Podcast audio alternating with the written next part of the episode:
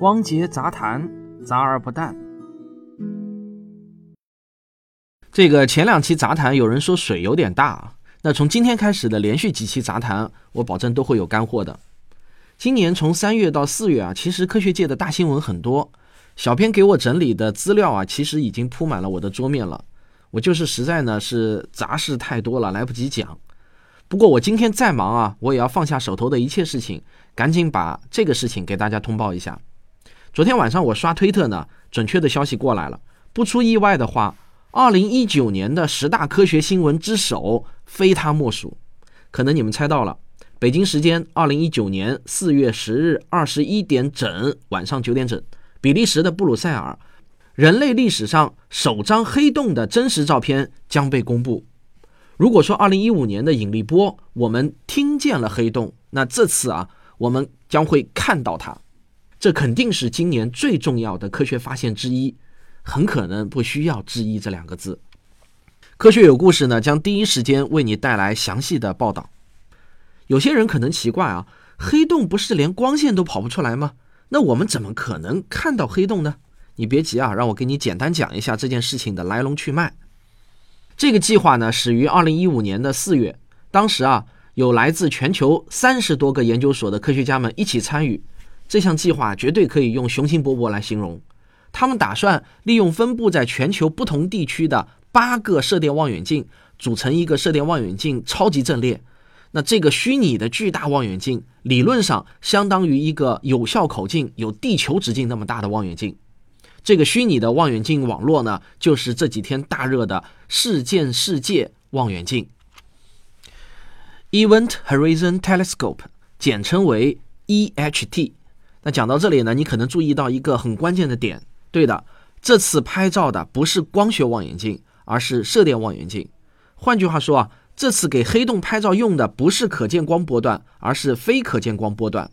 为什么呢？因为这次拍摄的对象是位于银河系中心的那个巨大的黑洞，而我们与银星其实呢是隔着无数的宇宙尘埃云，可见光啊根本穿不过来，想看也是看不到的。因此呢，只能靠能够穿过尘埃的毫米波来观测。所以呢，这张照片出来以后，并不是传统的光学相机能够拍出来的那种影像。也就是说啊，哪怕我们真的能够飞到银星的附近，飞到这个黑洞的附近，我们用肉眼也是看不到照片中的那个样子的。那有些人可能会感到有点失望啊。那我觉得啊你的失望其实呢，还是你的偏见造成的。实际上，非可见光波段成的像也是极为真实的。我举个例子你就明白了，它就像是我们在医院里做出来的 X 光片，或者用 CT、B 超成的像。那这些像啊，其实就是真实的影像。因此，在不可见光波段成的像也是真实的黑洞形象，如假包换，一点都不用感到失望。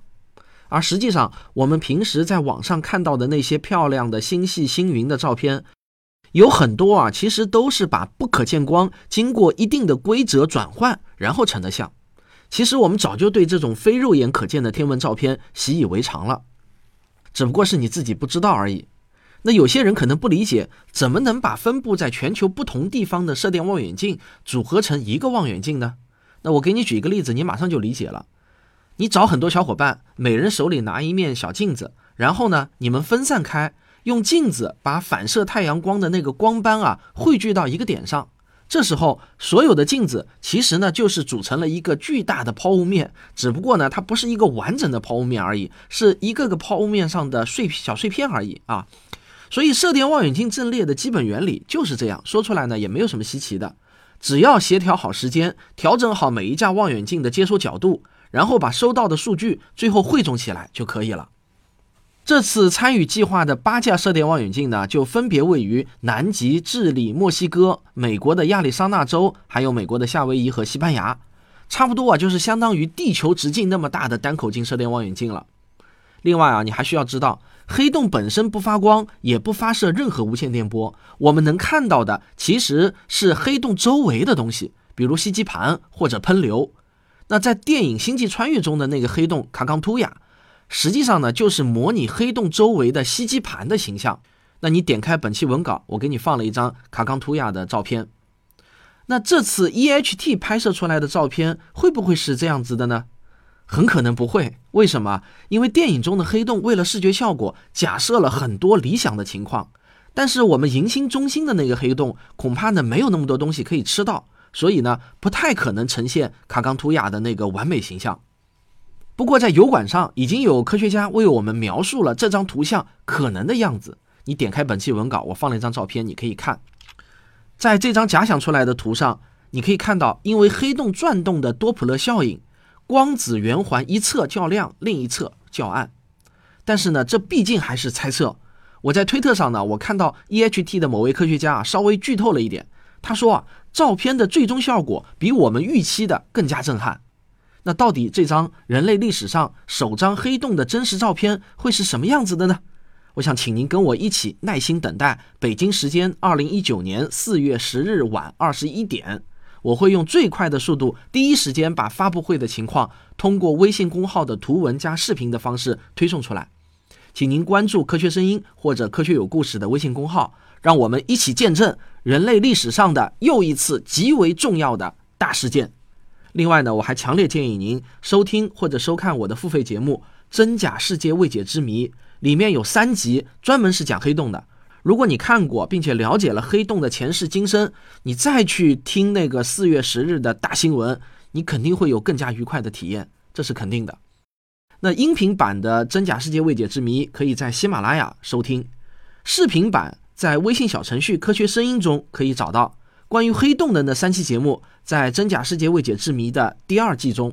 好，这就是本期的汪杰杂谈。另外，我还想提醒一下。